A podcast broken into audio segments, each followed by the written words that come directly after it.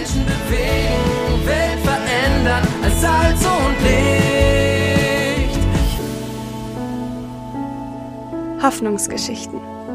Hundertmal von Gott bewegt. Ein Podcast der Allianzmission. Geheiltes Herz. Wiebke Schmidt-Holzhüter berichtet von den Philippinen. Roslyn hatte von vornherein keine guten Karten. Sie wurde als eines von vielen Geschwistern in eine sehr arme Familie in einem Provinzdorf im Süden der Philippinen geboren. Die Eltern hatten kaum genug zum Leben. Roslyn absolvierte nur drei Schuljahre und erlebte schon im Kinder- und Jugendalter Ausbeutung sowie Missbrauch. Mit 16 Jahren schlug sie sich allein nach Manila durch.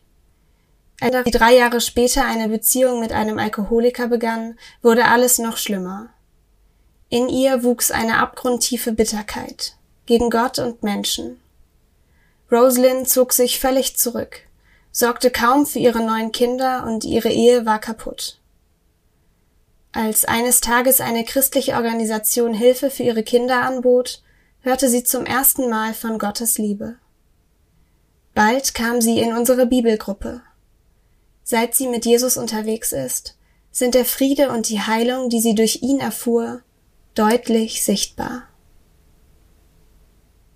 Jesaja 9, Vers 1 Dem Volk, das im Finstern wandelt, scheint ein helles Licht.